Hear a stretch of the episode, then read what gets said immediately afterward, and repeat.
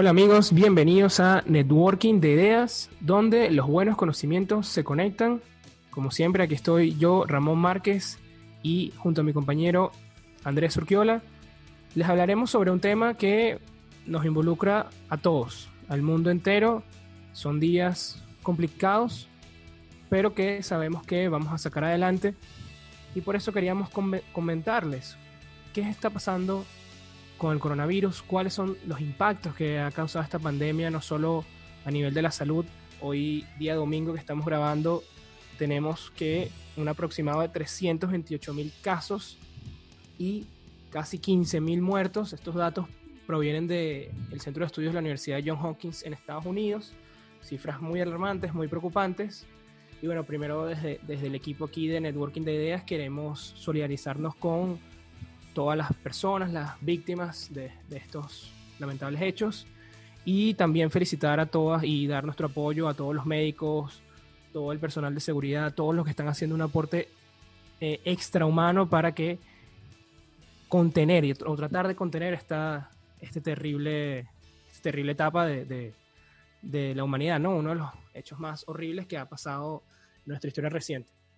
Pero bueno, queríamos comenzarles sobre cuáles son los impactos que, va a generar y que está generando esta pandemia. Quería arrancar directamente, y ayúdame con esto, Andrés, con el impacto en los mercados, ¿no? Es el más, digamos, más palpable porque lo puedes ver de una manera numérica, cuantitativa. Quería hablar del impacto monetario, el impacto, el impacto financiero. Y bueno, ¿qué has visto, Andrés?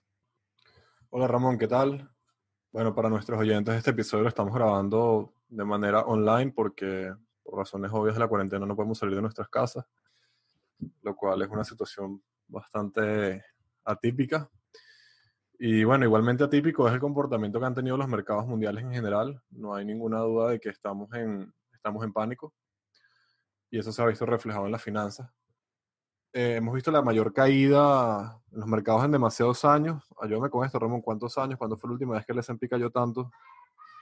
Fue en 1987, en, el lunes negro, que cayó 22%. Bueno, pero el lunes, esto ha sido lunes, el martes, pasado caímos 12. Sí. lunes, martes, miércoles, jueves, o sea, bueno, hemos tenido la tendencia que un día los mercados estadounidenses suben, otro día bajan, otro día suben, pero en general la tendencia obviamente es hacia la baja. Y hemos visto una caída del Standard Poor's 500, que es el índice que, que sigue a las 500 empresas más importantes de los Estados Unidos, de un 32% en un periodo aproximado. cuatro semanas, sí. Menos, menos, un poquito menos de un mes, lo cual es, es, impresionante. Más aún para las personas que, que, somos más o menos entre los 20 y los, y los 33, 34 años. Nunca hemos visto una situación así. Em, también podemos ver como el índice Nasdaq, que es el, el QQQ, ha caído 28%, el Dow Jones otro 34%, y en Europa, que es donde estaba mucho más afectado, donde empezó antes todo el tema del virus, vemos como en Alemania está ya casi 40% abajo. 40% abajo en un mes es algo increíblemente loco. Es como si borraras casi la mitad del valor de las compañías en un mes. Sí, en, un proceso que toma años en, llegar a ese valor y, borrarlo en un mes es, significativo. De hecho, se estima eh, a, través del portal de Bloomberg que se han eliminado 16 trillones de dólares en total, sumando todos los valores que se han perdido en términos monetarios en todas las bolsas más importantes a nivel mundial. Algo eh, sencillamente eh, sin precedentes, diría yo. por la velocidad, no tanto solo la sino la velocidad, la rapidez. No, y, a diferencia, por ejemplo, de lo, que, de lo que fue la crisis del 2008, que ni tú ni yo la vivimos estando invertidos en los mercados de afuera, de Estados Unidos, Europa, la diferencia es que ahorita el gobierno trató de actuar de manera muy rápida, sobre todo en Estados Unidos, aunque también obviamente los bancos centrales actúan de manera coordinada, o sea, no es que los Estados Unidos y la Fed salen a expulsar liquidez al mercado y a reducir las tasas de interés ellos mismos, sino eso obviamente es una reunión de todos los bancos centrales del mundo donde coordinan esa, esas medidas. Pero hemos dado cuenta, nos hemos dado cuenta como la gente no ha, o sea, no ha recibido las noticias bien. De hecho, hubo un día que, fue el día que lanzaron el, primer, eh, primer semi-QE, porque todavía no es QE, pero pero bueno, anunciaron que iban a inyectar muchísima liquidez al mercado. El mercado subió como por tres minutos y después se vino abajo más fuerte todavía. Entonces ya la gente no, la gente ha perdido completamente, no diría la fe, pero, pero diría sí, bueno, la fe, la esperanza de que, de, que este, de que este coronavirus y todo lo que está pasando en el mundo ahorita tiene algún remedio en el corto o mediano plazo, más aún directamente por medidas económicas, que es donde yo digo, o sea, por más que tú trates de estimular la economía y estimular los mercados con liquidez, inyectando dinero y bajando las tasas de interés, al final la producción inevitablemente va a caer en el, en el corto y tal vez en el mediano plazo. Y, bueno, y vendría lo que tenemos tiempo pensando que puede ser una recesión mundial. Sí, ese es el otro impacto que estamos viendo, que es el económico, donde, bueno, lo primero que, que, va a pasar sin duda y, y, ya está pasando son las pérdidas de empleo, pérdida de empleo masivo en los sectores que son más afectados, como pueden ser eh, temas de las aerolíneas, los hoteles, eh, los cruceros. Eh, de acuerdo a la Organización Mundial del Trabajo, se espera que debido a este efecto se puedan perder entre 5,3 y 24,7 millones de trabajos a nivel mundial. Y sabemos que, bueno, Estados Unidos, uno de sus indicadores más importantes para ver la salud de la economía es el porcentaje de desempleo, que el último reporte, que fue en febrero, pero que no tenía claramente el impacto del coronavirus en ese reporte, fue de 3,5% y se estima con este mismo eh, ente que podría llegar, inclusive pasar el 10%, podría alcanzar el doble dígito, algo que no alcanza desde la crisis de 2008, lo que va a reflejar el impacto, ¿no? la severidad de, este evento. Y, bueno, no sé si tienes un detalle, Andrés, de, precisamente estos negocios más afectados por, el coronavirus.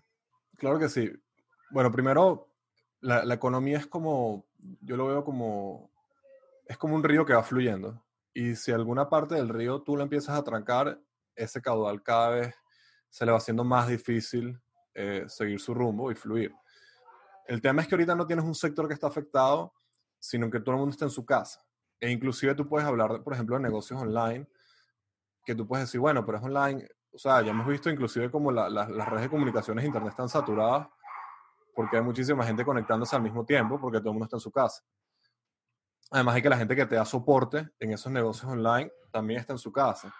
Entonces, inclusive las actividades que tú podrías decir que pueden estar más o menos beneficiadas también se ven afectadas. Ahora, yendo más concretamente a los que están más golpeados, bueno, primero obviamente las aerolíneas, porque si no puedes salir de tu casa, mucho menos puedes volar a otro país. Sí, eso está totalmente... y lo más, lo más fuerte, Sí, y, lo más fuerte es que, por ejemplo, los, negocios que son, que necesitan de mucho gasto de capital o mucha inversión de capital para mantenerse, como son las aerolíneas, como son los cruceros también, que están muy afectados por el mismo tema, no solamente es que no tienes ingresos, que literalmente están en cero ahorita, sino que tienes que gastar mucho dinero para mantener esa flota de aviones o esa flota de cruceros. Entonces estás golpeado por los dos lados. Y bueno, obviamente también lo que son los hoteles y los casinos, que requieren de, de, gente que se esté reuniendo en un mismo lugar, muy cerca unos de otros, que es la primera medida que la OMS dictó para, para evitar el coronavirus, también están completamente afectados y son igualitos. O sea, los edificios necesitan mantenimiento, eh, todo necesita mantenimiento y mientras tú no tienes ingresos, eso te va descapitalizando. Sí, bueno, también hay que ver el lado de la oportunidad, ¿no? Porque como dices tú, bueno, hay negocios que, a pesar de que no los afecta directamente, sí tienen un efecto negativo, pero hay otros que más bien tienen un efecto positivo, ¿no? Como ha sido el tema de las ventas de, de, los productos de Clorox, con todo el tema este antibacterial. Eh, lo vimos también en estas compras desmedidas de papel toalé a nivel mundial. Hay empresas que más bien van a aprovechar esta situación, que podrían representar también una oportunidad de, de ganancia, ¿no? Para, para, para ellas, ¿no? Aunque no sé qué tanto podría ser sostenible a largo plazo. Pero es que tienes una ganancia. Exacto, tienes una ganancia en el corto plazo porque limpias los inventarios que tienes ahorita, pero al mismo tiempo tienes los mismos desafíos que tienen todas las industrias para mantenerse operativas. Eh, claro. Inclusive los mismos negocios online, como, como te digo que en Value tenemos muchas integraciones con muchas plataformas. Ellas mismas apenas empezó el tema del coronavirus, nos enviaron correos y nos dijeron, mira, este, nosotros seguimos funcionando, pero nuestro servicio al, al, cliente se va a ir disminuido, vamos a tardar más tiempo en contestarte, etcétera, etcétera, etcétera. Y evidentemente, si tienes muchísima más gente que está en su casa, que está migrando hacia los canales online, tienes una demanda más alta y además tienes una oferta más baja. Entonces, saturas un mercado mientras abandonas otro. Entonces, o sea, al final, lo que tú dices te beneficia un poco, pero igualito no es como que, o sea, no hay nadie ahorita que esté diciendo, mira, mi negocio se ve 100% beneficiado por esto. O sea, nadie. Sí, a largo plazo no, realmente no es una situación Ni siquiera sostenible. El mediano plazo, porque no es sostenible exactamente. Sí, y lo que dices tú, bueno, la calidad se va a ver afectada, ¿no? Totalmente, estamos en modo supervivencia. Este, inclusive los que, los que, creo como tú y como yo, que dentro de, dentro de todo estamos eh, beneficiados o estamos más tranquilos que tal vez mucha gente, ni hablar de otros países como Italia o, o como España, eh, igualmente estamos en modo supervivencia. Y si uno que es una persona está en modo supervivencia, imagínate los CEOs que manejan esas supercorporaciones. No, no es nada fácil, es todo un desafío. Inclusive, sí, totalmente, pues. Inclusive el tema de las aerolíneas y, y en los cruceros, el tema de, de, cómo han sido golpeados en la bolsa, no, no solo es que, porque tú puedes decir, bueno, Carnival, por ejemplo, que es aquella empresa de cruceros, ha caído de, yo no sé, 90%, 85%. Ah, sí, 80%, pero es que hay un riesgo serio de quiebra, porque son empresas que si tú no facturas, tú no puedes mantenerlas. E igual tú tienes que mantener la infraestructura. Por ejemplo, el tema de las aerolíneas, porque los cruceros se pueden ir a, a quiebra sin ser, eh, no es que no me gusten los cruceros, vamos los cruceros, pero, pero no es un sector que te sustenta la economía. En cambio, las aerolíneas sí. O sea, las aerolíneas no claro, solamente sí. son turismo, las aerolíneas te transportan importaciones, te transportan carga, te transportan un montón de cosas y son necesarias para tu mantener la economía. Entonces, bueno, yo creo que eso es lo, lo, que vimos en el 2008 con el tema del gobierno salvando a algunos bancos después de la crisis. Mira, yo no, no, no descarto que eso ocurra también con las aerolíneas. Porque, Tú dices igual, que, bueno, no van a desaparecer, pero sí ves algunos negocios claro, desapareciendo. Sí, Digo grandes, ¿no? Mira, yo creo que no sé si no sé si alguna grande. Yo viendo los estados financieros, por ejemplo, American Airlines, eso da miedo. No porque la empresa esté bien o mal, sino porque son estados financieros que tú los ves y tú dices esto no aguanta tres meses necesitas sin facturar, efectivo. porque necesitas efectivo. Entonces, yo no creo que ninguna de estas grandes, las llamadas too big to fail o demasiado grandes para quebrar, para, para fracasar, pues, o para quebrar, yo no sé si vaya, si vaya a pasar o no, porque al final eso es una decisión discreta del gobierno. Al final el gobierno es el que decide a quién salva y a quién no. Eso es así de sencillo. Claro. Pero sí veo absorciones y veo aerolíneas pequeñas, veo tal vez hoteles pequeños en, que van a ser absorbidos por otros más grandes, porque simplemente no va a poder mantener el negocio. Sí, bueno, yo, yo pienso igual y pienso que hay algunos negocios que se van a ver afectados independientemente de que se vaya a solucionar el problema la semana que viene o en un mes o en dos meses, como es el caso de los cruceros, por todo el miedo que se ha generado eh, de personas en cuarentenas semanas o dentro del crucero encerrados o, o cruceros que no conseguían países donde eh, atracar. Entonces creo que esto les va a afectar en su demanda a largo plazo. No, bueno, ojalá que ya no. después de solucionar este... No, sí, siento que podría, no estoy diciendo que va a pasar, pues no tengo tampoco el, el eh, cómo ver el futuro, ¿no? Nadie tiene la bolita de cristal. Sí, sí, exacto. Pero sí siento que, que, es una realidad muy probable, ¿no? Es un escenario que tiene, tiene un alto chance de pasar, pues, por así decirlo, de que su demanda futura se vea, se vea seriamente afectada por un tiempo.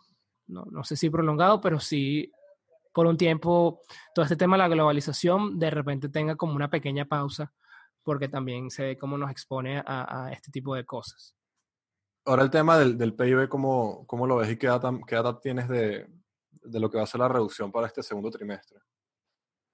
Bueno, para los que no lo saben, el Producto Interno Bruto es simplemente el valor a nivel de moneda de, de, del total de toda la producción que, de bienes y servicios que generó un país en un periodo de tiempo eh, determinado. ¿no? Normalmente son por, por, por cortes de, eh, de trimestres, ¿no? los, los Q. Y ya diferentes bancos de Estados Unidos que se encargan normalmente de generar estos análisis y de proyectar las cifras a futuro de cómo van a ser los cambios en el Producto Interno Bruto, cómo, cómo van a ser los resultados, ya dicen que su escenario base es una recesión. Ese es su, su, su, su escenario con más alta probabilidad de pasar. Y con base a eso ya pronosticado que el próximo eh, entrega de, de, de los, estos números del Producto Interno Bruto puede caer hasta un 24%. Este es el número más fuerte, este, este es por Goldman Sachs. Eh, BOFA, el Bank of America y Morgan Stanley dan unos números un poco más conservadores, pero sin embargo son pérdidas de doble dígito en el Producto Interno Bruto. Esto comparando el segundo trimestre de los Estados Unidos con respecto al año anterior, es decir, 2020 contra 2019. Es y sería, locura. sí, sí, sí, todos doble dígito. Es, a pérdida, ¿no? Claramente, es, increíble. Y también se estima que ah, el, Producto Interno Mundial vaya a caer un mínimo de 0,5%, lo cual también es bastante significativo. Es una locura, y, ahí estamos hablando nada más de un trimestre. Entonces, al final no sabemos cómo podemos cerrar el año si esto se extiende. Correcto. Y, Podría... no, bueno, no sé, no tengo ni idea. Ese es el tema, que nadie realmente sabe cuándo se va a acabar esto. Y, bueno, y por eso es que hay, por eso es que pánico, pues. Por eso es que hay, se ha visto se ha visto pánico en el, en el, automercado y se ha visto pánico en el mercado financiero, se ha visto pánico en todos lados, no hay nadie que se Sí, en general, en general así. Y bueno, todos estos, todos estos eventos de los que estamos hablando, la pregunta es si pueden desencadenar en una verdadera crisis financiera, como lo que fue la del 2008 o lo que fue la del 29. Esa es la pregunta de oro. Sí, pero eh, yo creo que nadie lo sabe realmente, porque al final lo que te desencadena una crisis financiera es el, el impago, lo que llaman el default, la mayoría de las veces porque las empresas se ven incapaces de afrontar sus deudas y al final las, tus cuentas por cobrar son las cuentas por pagar del otro y es, un, es una cadena. Es decir, lo que yo tengo que cobrar es lo que el otro me tiene que pagar y si el otro no me paga, yo no tengo con qué pagar y ahí es cuando realmente el sistema empieza a, a colapsar. Y yo creo que sí, yo creo que esto puede desencadenar en eso, por eso es que los gobiernos están tan asustados, que es lo que vamos a hablar en el próximo, más un poquito más adelante en la parte política, porque es un tema de tiempo, o sea, es un tema de que tú no puedes tener el mundo parado, tú no puedes tener el mundo parado por, por más de, no sé, no lo sé cuánto tiempo, pero obviamente en algún momento eso va a pegar. Y por eso es que muchas empresas han tenido esa, esa política de paquetes económicos, de los que vamos a hablar un poquito más adelante también en los gobiernos. Pero, pero nada, sin duda, obviamente las empresas que están más endeudadas y que tienen menos flujo de caja van a caer primero que las demás, pues. Y la pregunta es cuántos van a caer. Más nada. Esa es la pregunta. Y los, y los bancos también, los bancos, porque obviamente ellos son los que concentran esas cuentas por cobrar que haces referencia, ¿no? De que ellos son los que se van a ver afectados en caso de que eh, hay un default masivo. Ellos son los que tienen ese riesgo sistémico, ¿no? Y, ojo, yo, hay muchos bancos que, eh, a diferencia de la crisis de, de, 2008, están con, con, balances más fuertes y que podrían, de cierta manera, también, eh, en lugar de asumir una pérdida, ¿no? Y, reconocer, es decir, cuando tú le prestas dinero a alguien y no te paga, tú tienes que reconocer eso que era, era tuyo, porque el dinero que tú prestaste, tienes que reconocerlo como una pérdida.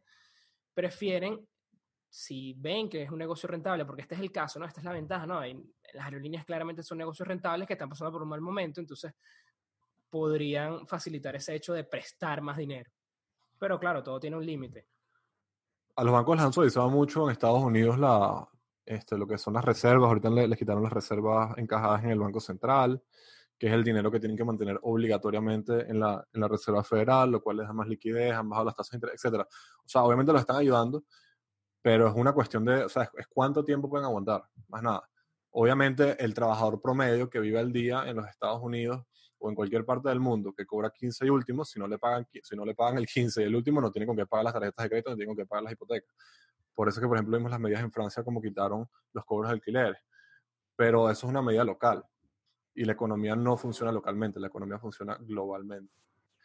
Entonces, bueno, eh, yo, yo creo que es una cuestión de tiempo y ya, y, el tiempo nadie sabe cuánto, cuánto va a ser. Bueno, y además del impacto económico y financiero que estamos hablando, que sin duda es el que nos tiene un poco más preocupados porque sabemos que puede traer un tipo de consecuencias eh, nefastas, ah, ya una vez superado el tema de, de, la pandemia, pero hay, otro, hay otros eh, impactos también que hay que mencionarlos y son significativos. El que yo considero también es uno social. Siento que puede pasar un tema de xenofobia, ya se está viviendo, eh, he visto en varios portales importantes como BBC, donde se hace referencia de que personas de origen chino, de origen de, que vengan de Taiwán, han reportado que han sido atacados tanto físicamente como verbalmente en países como España, Brasil, Chile, esto antes inclusive de que se eh, explotara, por así decirlo, el, tema de la cuarentena, ¿no? Entonces, siento que también es un impacto que puede generar efectos a largo plazo, eh, el tema de la, de la, xenofobia, porque, bueno, sabemos que el, virus tuvo un origen eh, en Wuhan, y eso de cierta manera le juega en contra o ha hecho que personas eh, le, le, echen la culpa, por así decirlo, a, a este país y la paguen, no, no, sé si de la manera correcta con, con, sus ciudadanos, pues claramente no. Bueno, siempre la, las crisis hagan lo peor de la gente. Eso no, no hay ninguna duda. Eh, obviamente yo creo que ni tú ni yo estamos de acuerdo con, con eso. Eh, o sea, yo creo que, que, la historia nos ha enseñado que, que todo este odio o, toda esta xenofobia, cuando se genera por eventos particulares, la gente olvida y, pasan. Eh, obviamente ahorita todo está muy caliente. Eh, sobre todo por desconocimiento, porque no es un tema, puede haber pasado en Wuhan o puede haber pasado en, en Perú o puede haber pasado en Tailandia, o sea, no sabemos. El tema es que pasó allá, el tema es que ahorita no solamente a nivel de, de, salud por el tema del coronavirus, sino, sino el tema de China como una potencia en los últimos años ha hecho que Occidente de alguna manera vea con un poco de cuidado o recelo lo mismo ocurre también, por ejemplo, con el Islam, que es la religión que, crece más rápido y que existen muchas estimaciones de que el Islam pudiera llegar a ser la religión número uno del mundo. Entonces, bueno, siempre, siempre va a haber esa, no diría, yo diría que esa fricción entre lo que es Oriente y Occidente, entre lo que es el catolicismo y el Islam, etcétera, etcétera, etcétera, y simplemente tú tienes un evento que te está acentuando eso, más nada. Pero yo creo que es algo que viene desde antes. Sí, bueno, lo vemos hasta desde, estos ataques que, mencionan eh, eh, periódicos importantes hasta referencias de personajes políticos importantes, como puede ser el caso de Trump, que cada vez que hace referencia a la pandemia dice que es el virus chino, ¿no? Y eso ha, traído cierta Obviamente, bueno, pero ese, ha sido el, discurso de Trump y ahorita tiene una razón más aún más fuerte para, para apoyarlo, ya no se va a echar para atrás, ¿no? Eso es, eso es básicamente el populismo, que es echar la culpa a los demás por los problemas que tú tienes.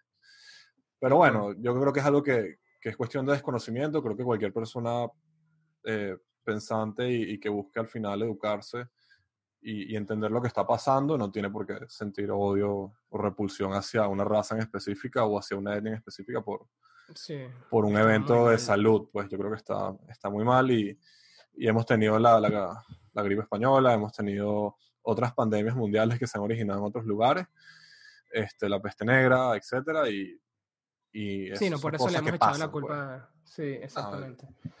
Ahora, ya O sea, no te preocupa, no te preocupa este, este impacto. En el largo plazo. es que yo eh. creo que es algo que estaba ya caliente y simplemente lo que, hicieron fue acelerarlo. O sea, ya, ya, ya, o sea, si ya tienes una guerra comercial entre Estados Unidos y lo que es el, el en general el bloque europeo y China, porque simplemente por un tema económico, por más nada, y ahorita tienes todas las razones para, para un, incrementar esa rivalidad, lo vas a hacer. Es el mismo tema de lo que es el, Islam en relación a, lo que es Occidente. O sea, cualquier ataque terrorista, todos los musulmanes son culpables. Punto.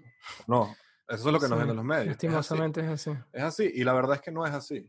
Porque, eh, o sea, yo tengo muchísimos amigos musulmanes y no tienen absolutamente nada que ver con nada de esas sí, no tiene nada que ver. Inclusive hay personas que pues, vienen de origen chino, pero nacieron en otro país. Entonces también se van a ver afectados. Pues es lo que digo que, que ahí es donde traen más problemas todavía. Sí, sí. Y, pero bueno, es como todo. El miedo, lo, que alimenta el miedo es la, la ignorancia.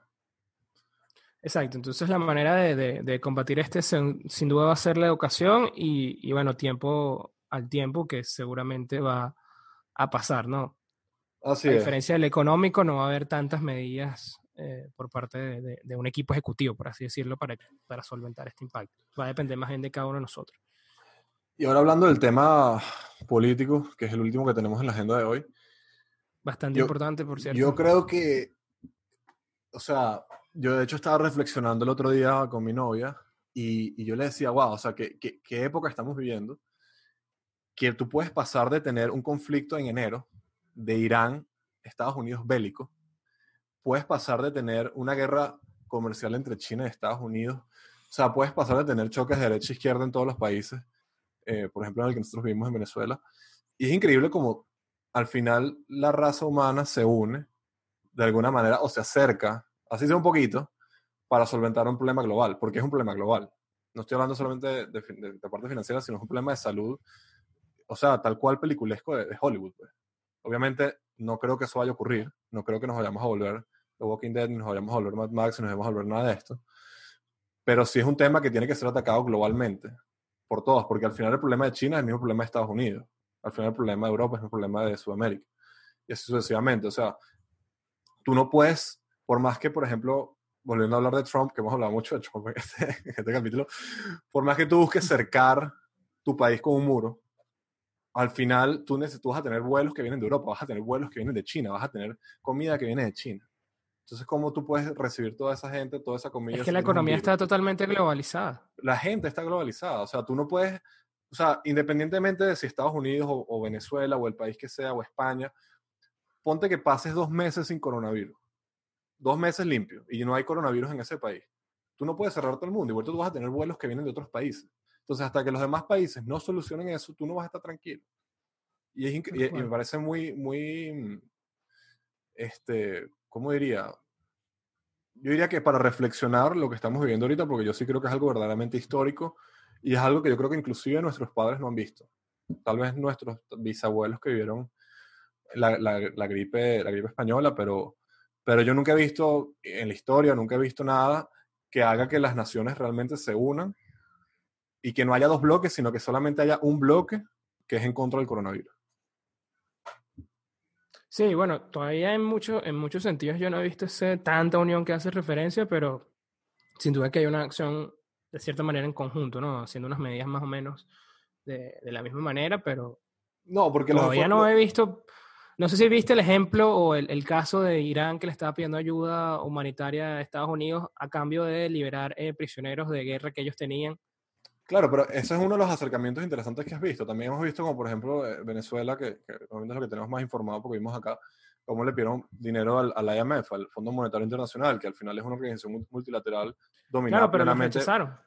Obviamente, pero hubo un acercamiento. O sea, yo cuando vi eso, yo no podía creer eso. Eso tiene otras razones que no, que no van ahorita, en mi opinión, que no vienen ahorita al caso con, con lo que es este podcast.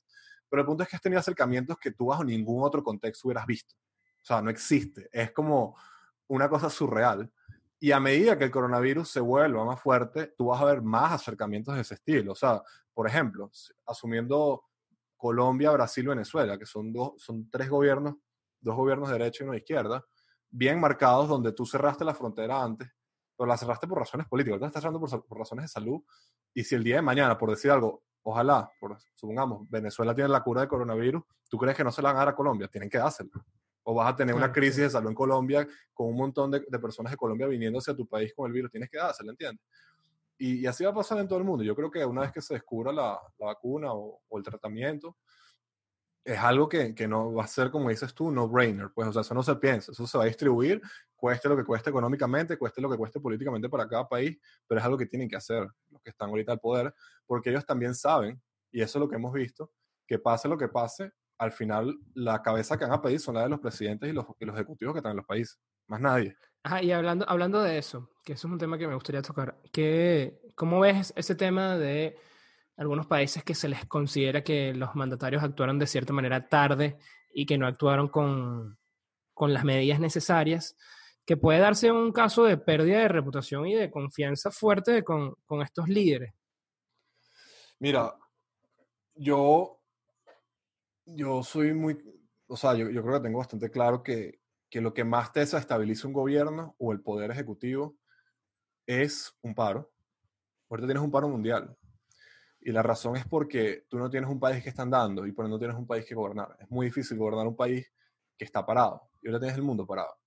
Entonces, primero por ahí ya es un desafío para los gobernantes. Y estamos hablando de los gobernantes del primer mundo, que tienen un sistema de salud estable, que tienen una economía, entre comillas, fuerte, que tienen eh, servicios que funcionan.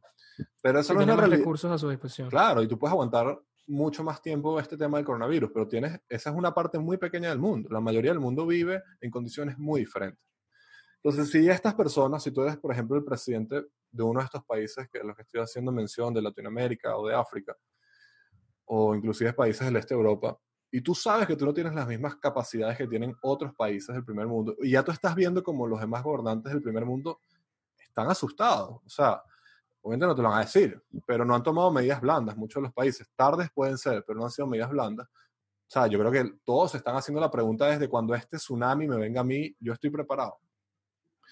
Entonces, bueno, yo creo que, que no han sido esfuerzos tal vez completamente coordinados porque hemos visto países que han actuado, en mi opinión, han actuado tarde, como por ejemplo España, sí, como por ejemplo Italia, como por ejemplo Estados Unidos, como por ejemplo Canadá. Hemos visto países que han actuado rápido, como por ejemplo lo que fueron las demás provincias de China, quitando Wuhan, porque ya habían visto cómo reaccionó el virus, algunos otros países de Asia. Aquí también actuaron rápido. Pero evidentemente hay un riesgo muy alto de legitimidad y ellos lo saben.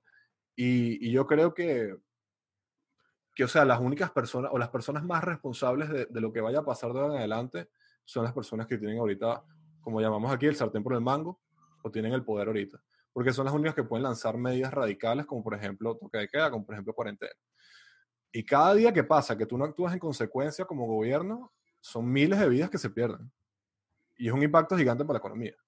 Porque por más que tú puedas llamar a la concientización, etcétera, etcétera, etcétera, eh, hermano Ramón, esto no es, o sea, esto no es el calentamiento global que nos puede matar en 30 años. Esto es una cosa que te puede matar en tres meses, pues. Y ahí tienes que tomar medida dura, tienes que actuar con mano dura. No hablo de violencia, sino hablo de medidas radicales o fuertes. Y, y sin duda los únicos que pueden hacer eso son los que están en el poder. Entonces yo sí creo Draconianas, como suelen decir. Esto le puede costar, eh, puede costarle lo que es la reelección, por ejemplo, hablando de que le puede costar la reelección a Trump, no lo sabemos, eh, pero sin duda puede perder la legitimidad de muchos gobernantes. Y, y más allá de eso, ni Dios lo quiera, eh, sea algo que, que escale a un, punto en el, que, en el que haya un cambio de mentalidad en el mundo, ¿verdad? Porque muchos de estos países que están ahorita, como los que hemos mencionado, Estados Unidos, Canadá, Europa, etcétera, en general son países de tendencia capitalista o libre mercado, y yo no quiero que el día de mañana esto se convierta en una, una, un argumento más a favor de lo que son las medidas eh, comunistas o sociales, que puede pasar. sí, esto, eso es preocupante, en verdad, ese punto que traes. y eso puede pasar de aquí, mira, a decenas de años, porque, porque dependiendo del impacto que tenga esto es donde ellos se van a agarrar para decir, mira, pero si tú tienes este modelo, ajá, te llegó esto y no supiste actuar y todo colapsó, la economía colapsó y el país colapsó. Y yo creo que, que eso es lo que te quería preguntar yo a ti. Es impresionante como hemos visto como países tan libre mercado como Estados Unidos están adoptando medidas muy socialistas.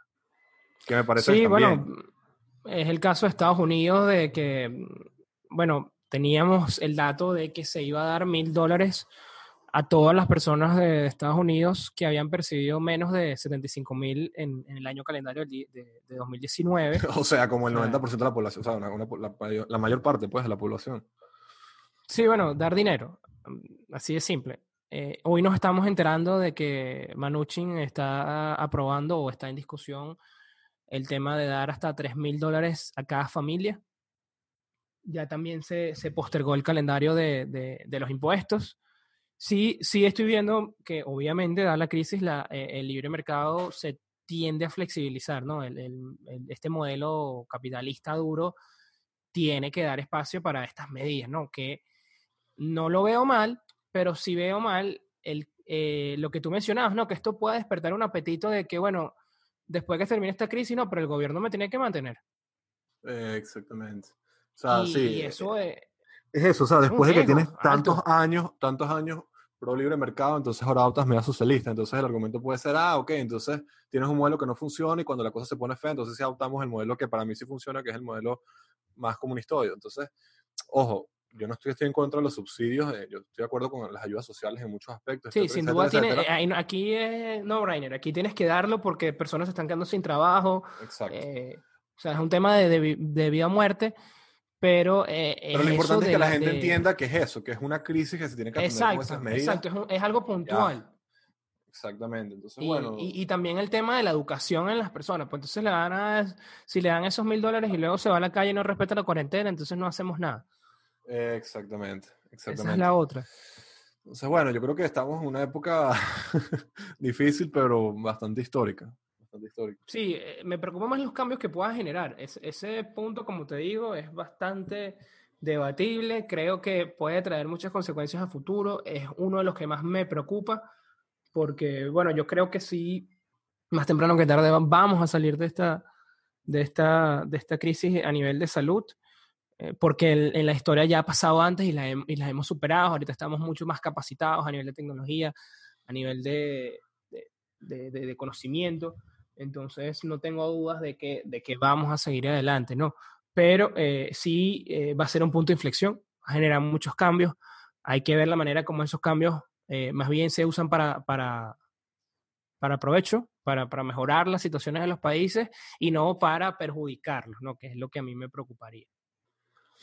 Bueno, veremos cómo, cómo resulta todo. Yo creo que todavía, a pesar de que en otras partes del mundo como China pareciera que está bajando todo, yo creo que todavía queda un largo camino por recorrer. Espero que podamos seguir grabando el podcast en estas condiciones tan adversas. Pero, pero bueno, que también creo que es muy temprano para, para saber lo que va a pasar. Nadie sabe lo que va a pasar realmente. Sí creo que, que estamos, estamos ahorita en muchos países, ahorita está empezando a explotar exponencialmente este tema del coronavirus, pero creo que todavía estamos muy a tiempo de, de controlarlo. Si tú ves la curva de, de, contagios del coronavirus, es una curva exponencial, no es una curva lineal. Y todo lo que es exponencial, básicamente lo que te quiere decir es que de un momento a otro se te puede ir de las manos. Así, así de sencillo y, y es lo que hemos visto en los últimos reportes, por ejemplo, de Estados Unidos.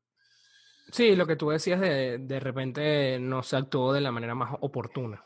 No es que nosotros estemos criticando o seamos los expertos, porque obviamente una crisis agarró, agarró a muchas personas eh, fuera de base completamente, pero sí, eh, bueno, los números están ahí. Eh, creo que fue bastante claro el tema de la Organización Mundial de la Salud, de, cómo esto se iba a proyectar.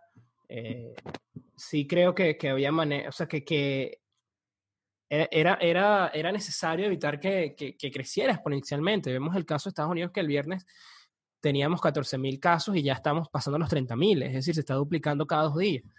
Y eso te dice a ti que, que bueno, de repente no, no se tomaron las medidas a tiempo. Bueno, la, las razones no las conocemos, o sea, no sabemos cómo es la burocracia en los demás países, pero tú me conoces y, o sea, yo si tuviera el poder, eh, hubiera tenido el poder, o los que tuvieron el poder en ese momento, o sea, hermano, si tú sabes que tienes un caso, así sea en Italia, y tú vives en Estados Unidos, tú sabes que eso te va a llegar. Más aún porque ya sabemos que hay un periodo asintomático en el cual el, la persona puede contagiar igualmente, que es más o menos 17, 18 días. Entonces sí. es prácticamente seguro tú vas a tener un caso en tu país. ¿Qué es lo peor que puede pasar si tú paras la economía dos semanas? Bueno, vas a meterte una pérdida grandísima, vas a mandar los mercados para el suelo. Chévere, pero pueden ser esas dos semanas y evitas lo que está pasando ahorita. Entonces, como leí un artículo sí. que, que, les vamos a dejar el link, eh, que es de Medium, está excelente. Él dice, mira, o sea, o tomas las medidas ahorita y, como decimos en trade, o cortas las pérdidas ahorita y te comes un poquito de pérdida, o dejas correr la pérdida completa y después la vas a lamentar mucho más. Entonces, yo sí creo que han actuado tarde en muchos lugares. Creo que, que muchos gobiernos, por ejemplo, lo que fue Francia, lo que fue España, inclusive lo que fue Estados Unidos, que me sorprende, Canadá, o sea, no, o sea, es ridículo lo tarde que actuaron. Es absolutamente ridículo y, y espero que eso no, no desencadene en algo mucho peor, porque es exponencial el contagio. Y, y es, es, ridículo lo que vemos, en, en, por ejemplo, en Estados Unidos, lo que conversábamos hoy, pues la gente en la playa y ya tienes más de, no sé, 7.000 casos, 6.000 casos. Entonces, sí, eh, eso... o sea, no, no entiendo, pues, no, entiendo, no entiendo cómo gobiernos tan fuertes permiten eso, ¿sabes? Yo creo que a veces sí, hay, que, hay que actuar, eh, como dice en, en, en, B for, en B for Vender, en vez de venganza, tienes que actuar swift. O sea, tienes que hacer las cosas y ya. No de manera violenta, porque claro, son, eso, son no, gobiernos no, no sabemos no sabemos la burocracia, ¿no? Como dices tú, pero sí. Pero es que no te queda de otra. Ahí, no te queda de otra. Sí, los sea, números están ahí para verlos, pues. No te queda de otra. O sea, y, la, y ese la, artículo queda muy claro. La, las historias de, de, Italia son, son para ponerse a llorar. Tal cual, ¿entiendes? Y, sí, y es increíble. Es increíble que estos gobiernos hayan actuado una semana después de que ya tú tienes esto, ¿entiendes? Entonces es como, no sabemos el por qué, sin duda, pero al final el resultado es el mismo y es lo que estamos viviendo, punto y final. O sea, el, el por qué poco importa ya después de estas ocasiones. Ya cuando tienes este problema, ya, ya no te vas a poner a pensar en lo que pude o no pude haber hecho. O sea, tienes que actuar ya. Eh, pero definitivamente para mí sí están actuando muy tarde. Sí, es lo que dices tú. No sabemos hasta qué punto se priorizó la economía. Ojo, esto lo decimos con, con bastante humildad porque, bueno, no, no estamos ahí, expertos. Para nada. Pero, pero sí pareciera hasta en ciertos momentos que se dio prioridad a eso, ¿no? A no hacer un daño, un shock económico muy fuerte y tratar de cierta manera como que de mantener todo funcionando lo más normal posible. Eh, yo vi eh, varios debates de eh, empresarios americanos con, eh, con personas, con eh, científicos de, de, de, de, infectología y todo este tema, y ellos inclusive cuando ya le decían el tema de haz la cuarentena, ellos decían como que, bueno, pero esto no, esto no mata a los jóvenes, manda a los jóvenes a trabajar y, y, todo sigue igual. Y era como que claramente no, funciona así. O sea, ¿cómo, ¿cómo, lo van a seguir viendo de esta manera? Era, era increíble. Porque, porque es un pensamiento muy egoísta y, al final es un boomerang, pues al final es como, como dicen vulgarmente, escupirle al cielo. O sea, al final te, va a caer en la cara la salida porque... Porque, porque si tú eres una, por decirte así, tú seas un equipo de una empresa que tiene así sea 10 personas y todos son jóvenes, esas 10 personas pueden contagiar a muchos otros que si son inmuno, inmunosuprimidos o que son personas mayores, o que son personas viejas, ¿y qué vas a hacer? Claro, el tema es el contagio. Vas a matar el 10% de la población mundial. O sea, es, absurdo, o, todo tu equipo va a tener neumonía, ¿me entiendes? O sea, eh, a mí me dio neumonía cuando yo tenía 7 años y eso es horrible. Ahora no me imagino cómo sería si le da a una persona mayor, ¿entiendes? Y es el, y es el, es el efecto dominó es el efecto exponencial, lo que te digo. O sea, los gobiernos y los sistemas de salud no tienen la capacidad para atender al 5, 10% de la población mundial en terapia eh, respiratoria. Punto y final. Bueno, tenemos un caso personal de un compañero de nosotros que eh, en su oficina había un confirmado y él fue a trabajar toda la semana. En Estados Unidos. Es algo que en Estados Unidos es algo que yo a mí no yo no lo entiendo. O sea, honestamente, me pareció fatal, me pareció poner un riesgo la vida de las personas. Pero tristemente es porque no lo han vivido en carne propia o lo están empezando a vivir en carne propia en Estados Unidos, porque es como te digo, o sea, ya tú estás viendo lo que está pasando en Italia, estás leyendo los relatos, estás leyendo la desesperación. Y bueno, tal vez si tú eres un CEO que vive en Nueva York y vives en un penthouse y, sabes, eres multimillonario, tú vas a decir la misma pensamiento egoísta que siempre dice la gente es, no me va a pasar a mí, punto. No me va a pasar a mí, entonces no me importa pero al final te va a golpear igual. Y, y, bueno, ya estamos viendo lo que está pasando en Estados Unidos, ojalá se contenga. Pero al final tienes el mismo resultado. ¿Cuál es el resultado que tienes? Al final te pararon la economía y tienes ya una semana atrasada para tomar las medidas y tú no sabes ya ni siquiera cuántos casos tienes y cuántas muertes tienes y cuánto te va a costar eso. Y, y, al final esas dos semanas que vas a ahorita, por no actuar en tiempo, pasa caso España que ahora tienes que postergar las dos semanas más. Entonces... Y el mayor aliado que, o sea, entiendan que lo, lo importante es entender que al efecto que tú quieras ver lo económico, o si estás cursando un posgrado, o estás haciendo lo que sea que quieres retomar tu vida normal. Al final lo que más necesita ahorita el sistema de salud y el mundo en general es tiempo. Es tiempo para que la gente descubra el tratamiento, para que los especialistas descubran la vacuna, es para que es buscarle una respuesta que no la hemos tenido, obviamente, a este virus. Es lo único que se le pide ahorita a la gente, porque no tenemos la respuesta, pero es dame más tiempo para que te la respuesta. Y ese tiempo, cada día que pasa, son más muertes que pasan. Entonces, si la curva de crecimiento puede mantenerse, puede bajar o puede mantenerse como está, bueno, que ahorita está bastante acelerada en algunos lugares, pero si se puede mantener estable, eso te da muchísimo tiempo a ti de reaccionar y de generar la vacuna, de generar el tratamiento para que esa curva empiece a bajar, porque obviamente no va a desaparecer ahorita, si es que desaparece en algún momento de la historia de este virus. Pero lo que necesitas sí lo va a hacer y que por eso es que cada día que pasa que tú no tomas medidas es, tan preciado. Ahí vimos cómo Estados Unidos pasó de 6.000, 7.000 casos a cuántos? A 18.000, 19.000 en un día. No, teníamos 14.000 el viernes y, ya tenemos 31.000. Bueno, imagínate eso. Entonces... Se está duplicando cada dos días. exactamente. Y, y, obviamente países más grandes es, mucho más, o sea, en números absolutos es mucha más la gente que se ve afectada.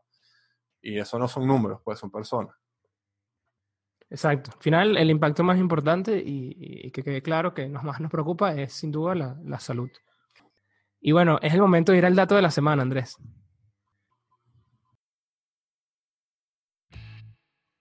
Y el dato de la semana es, ¿sabías que no todos son malas noticias? Porque ya hemos pasado pandemias anteriores y todas las hemos superadas. De las más parecidas a los síntomas y propagación del coronavirus están la gripe española, que duró un aproximado de un año entre 1918 a 1919.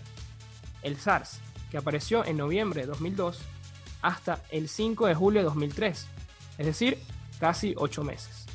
La gripe asiática de 1957 y más recientemente la gripe porcina AH1N1 que apareció en junio de 2009 y ya en noviembre del mismo año, sus números habían bajado considerablemente en personas afectadas.